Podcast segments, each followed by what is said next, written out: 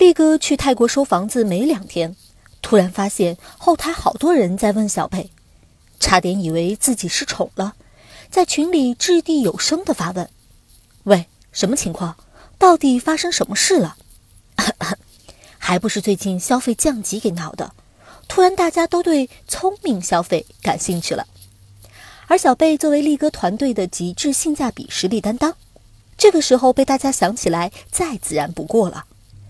这些贴了一些之前写的文章，点外卖、四块钱健身卡、五折吃饭、双十一攻略等等，你们先拿走放好。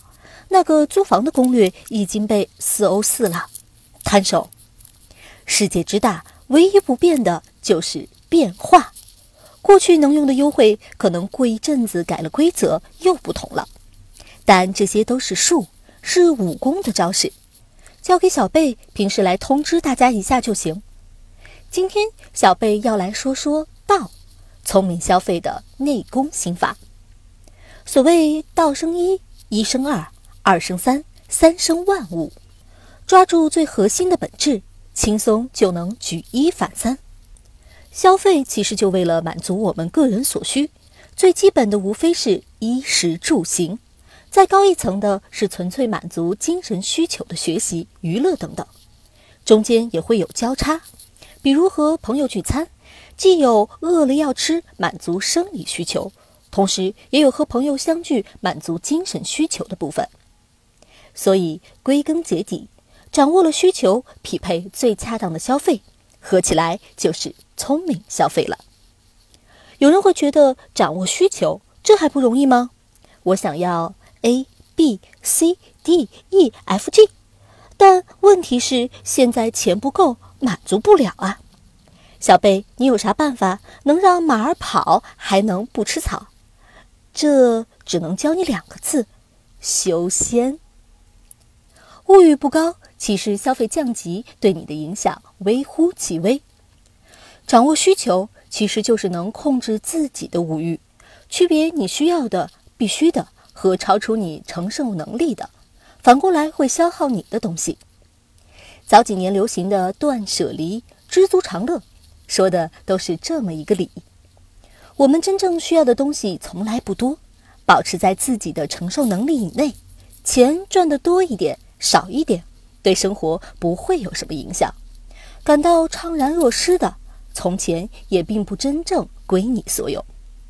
比如你挤破脑袋买来的香奈儿，地铁上怕刮到，背在身上怕磨到，到底是包用你还是你用包呢？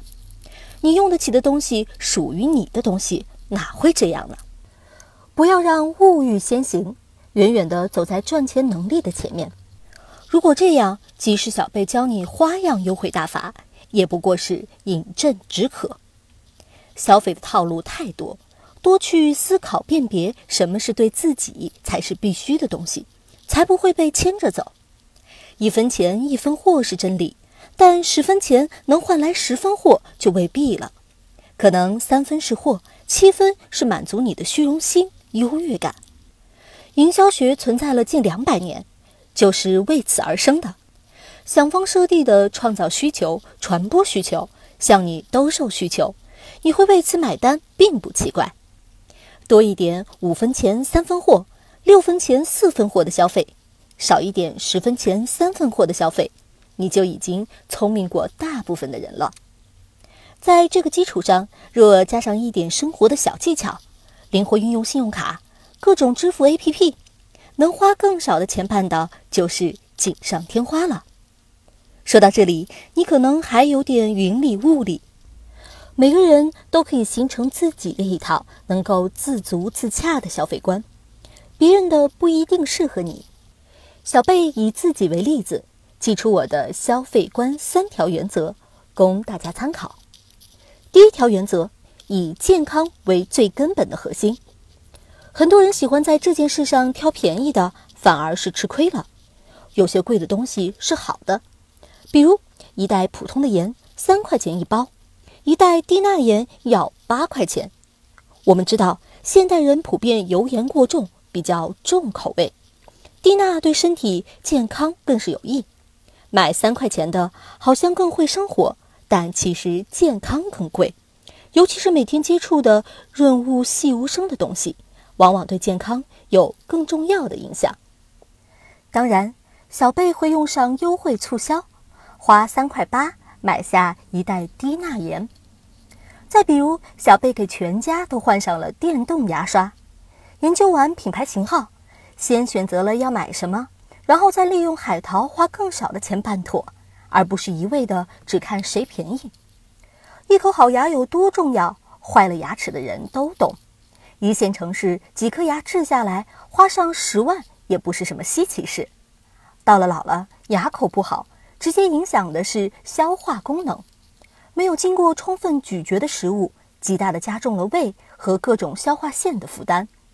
年老时本来器官就在衰退，这下更加雪上加霜。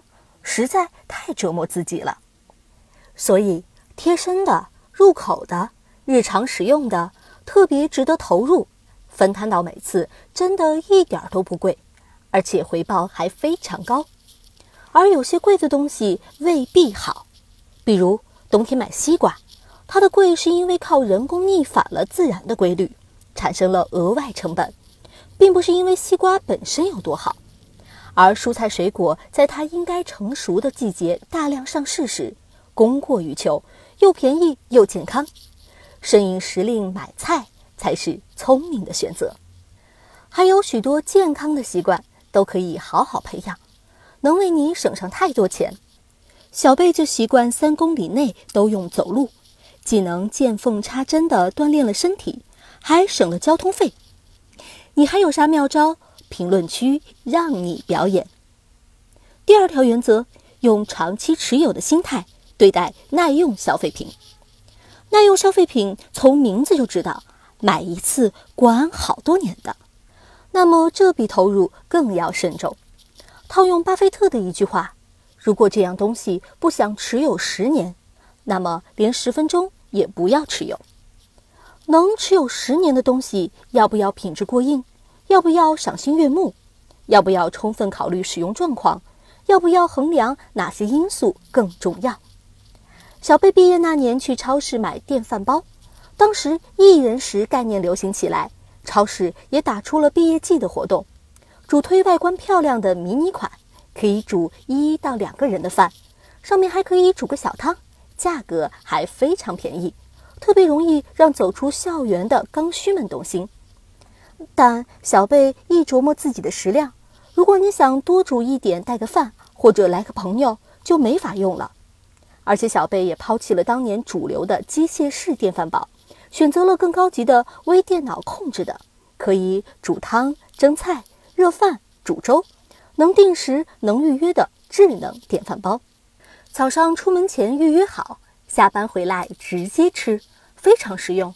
价格虽然贵了一倍。但能一直用到现在，目测持有十年完全没问题。选对就是最大的省钱，有优惠促销加持一下更好。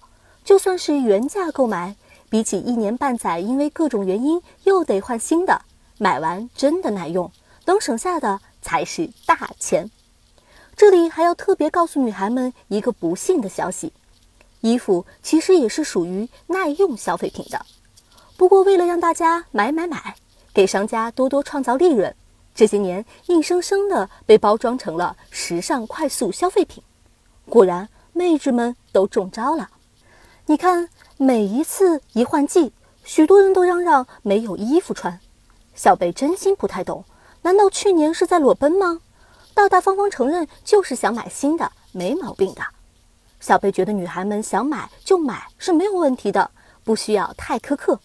但是带着耐用消费品的原则去买衣服，不盲目追求潮流，找到适合自己的风格，不求多，但求品质与精致，贵一点都没有关系。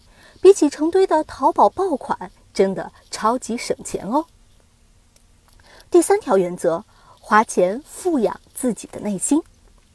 有一些消费在别人眼里是无用和浪费的，但小贝认为有些钱就是用来浪费的，比如。为一些小兴趣和爱好花的钱，增添一些生活乐趣花的钱，或者花钱学习一些不能马上变现的知识和技能等等。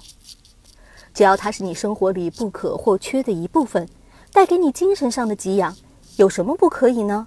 生活是自己的，子非鱼，安知鱼之乐？要警惕那些真正的浪费，比如你为焦虑买下的学习课程，为炫耀踏上的异国旅途，为攀比付出的昂贵花销。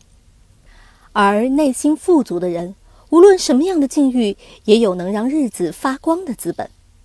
民国时期，老上海著名的永安百货郭氏家族的四小姐郭婉莹，从小在锦衣玉食、钢琴油画中长大。当生活变故给予沉重的打击时，也依旧能够坚持内心的生活态度，即使被扣上资本家的帽子，罚做各种粗活累活，也没有就此妥协。每天把自己收拾干净，穿着旗袍去刷马桶、挖河泥。这种生活态度让人心生敬意。去得了米其林，也吃得了路边摊。有钱行万里路见众生，没钱读万卷书也自得。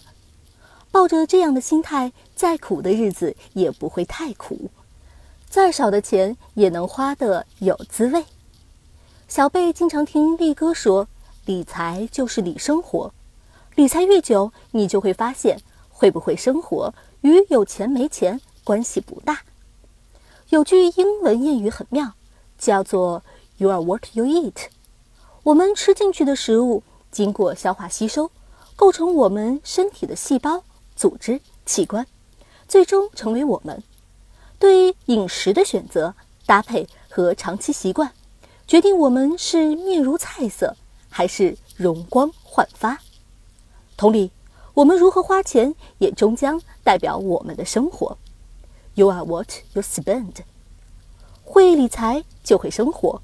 会生活就能理好财，哪里还会有苦日子呢？